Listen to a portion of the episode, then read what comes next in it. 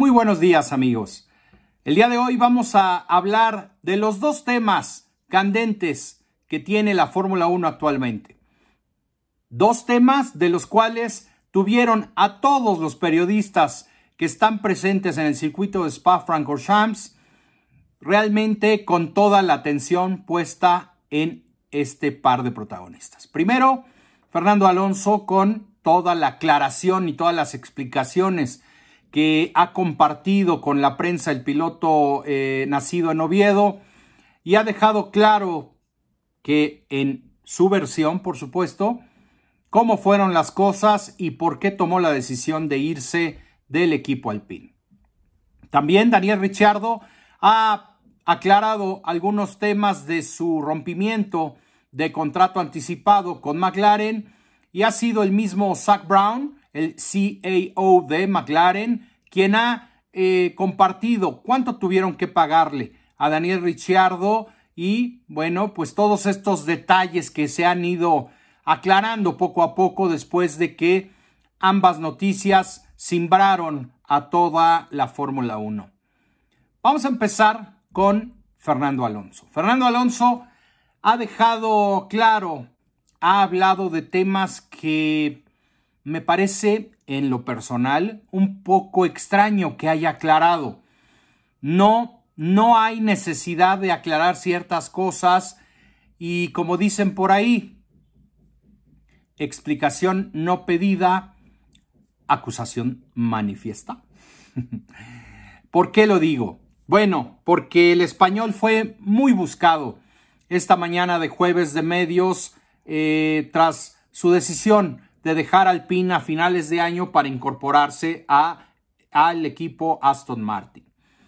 Ya se daba por hecha su renovación con el equipo Alpine y bueno, al final no fue así, ¿no? Pero Fernando explicó el día de hoy que las negociaciones eh, empezaron en el fin de semana de Hungría, que esto se desató tras la decisión de Vettel de retirarse de la Fórmula 1.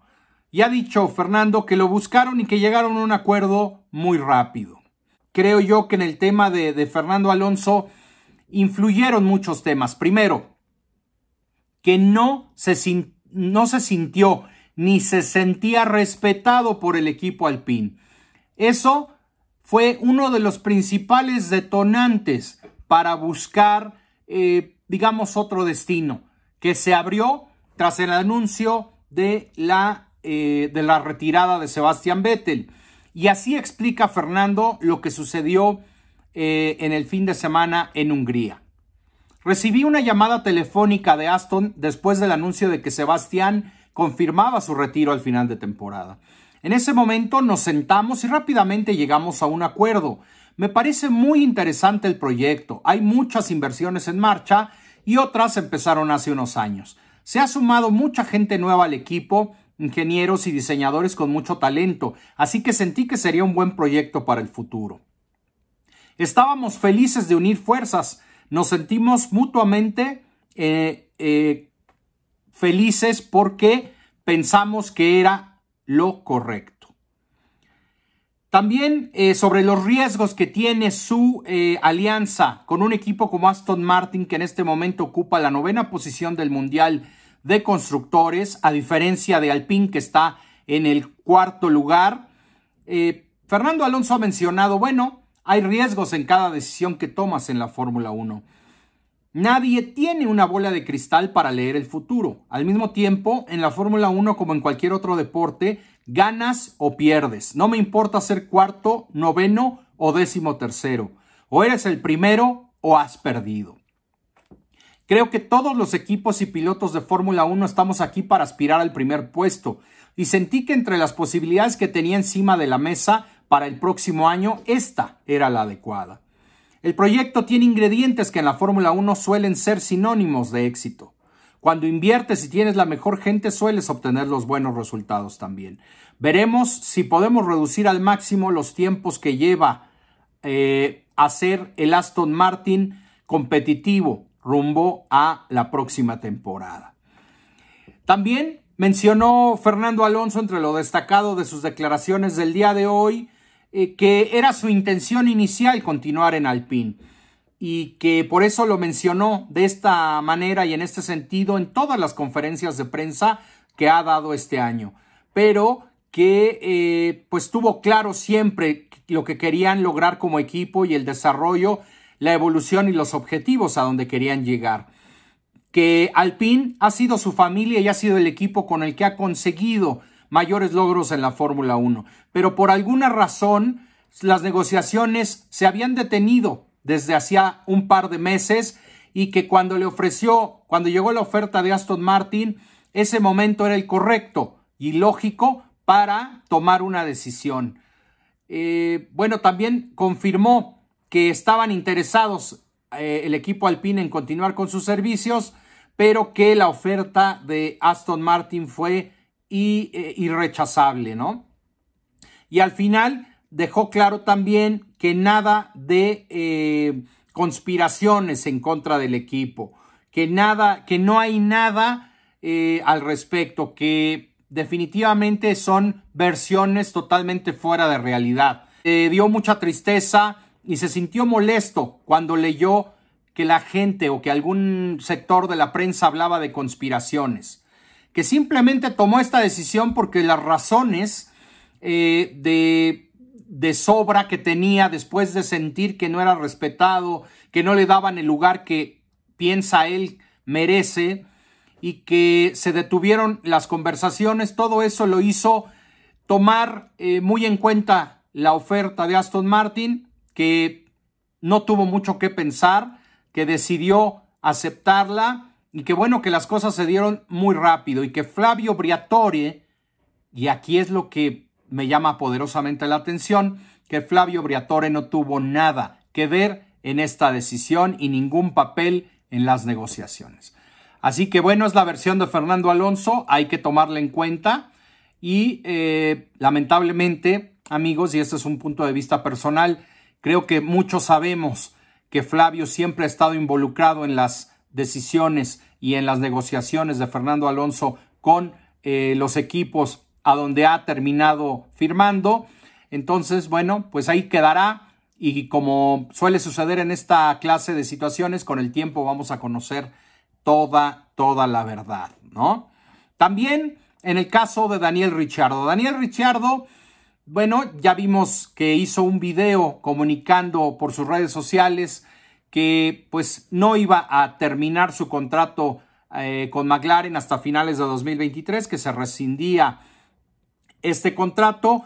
Y bueno, eh, ha sido difícil para, para Daniel Richardo dar esta noticia. También mencionó que no estaba seguro cuál iba a ser su futuro inmediato y con qué equipo iba a correr, pero que quiere mantenerse en la Fórmula 1. Zach Brown por fin ha roto el silencio y ha mencionado también algunas declaraciones y algunas palabras que nos dejan ver cuál es el sentimiento y las sensaciones en McLaren.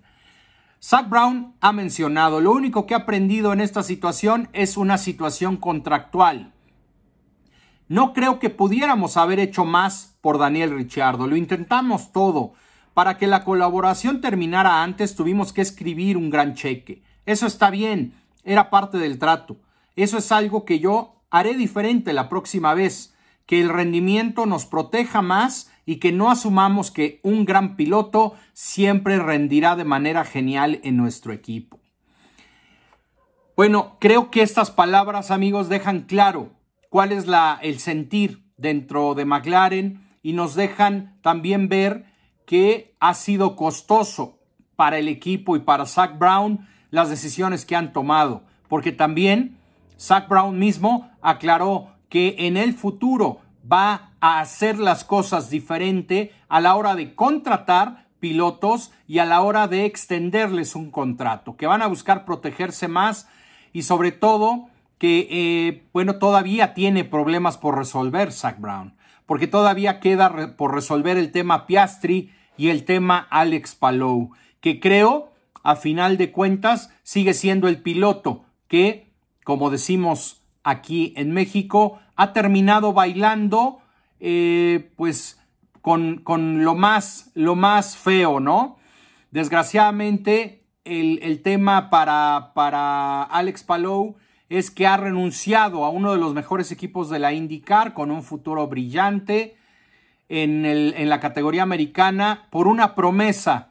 Y esa promesa parece indicar que no va a ser para Alex Palou y que va a terminar siendo para Oscar Piastri. Porque si han pagado esta rescisión de contrato por eh, Daniel Ricciardo o para Daniel Ricciardo, amigos, es solo cuestión de tiempo de que anuncien tanto McLaren como Piastri su llegada y su unión para 2023. La apuesta de Zach Brown por Piastri es enorme. Están, están poniendo mucho dinero en juego y también, por supuesto, no pueden anunciarlo hasta que legalmente eh, termine esta batalla legal entre Alpine y eh, McLaren por los servicios de Oscar Piastri. Así que amigos, interesantes cosas hemos visto hoy en este jueves de medios del Gran Premio de Bélgica. Y eh, bueno, vamos a estar pendientes de toda la información que siga surgiendo. Los invito esta noche a, las, a la transmisión en vivo que haremos aquí en mi canal de YouTube a las 8 eh, horas locales, a las 20 horas locales de la Ciudad de México, tiempo del centro de la Ciudad de México. Me dará mucho gusto contestar sus preguntas, hablar con ustedes y bueno, sin más por el momento, agradeciendo el favor de su atención, nos vemos a la próxima.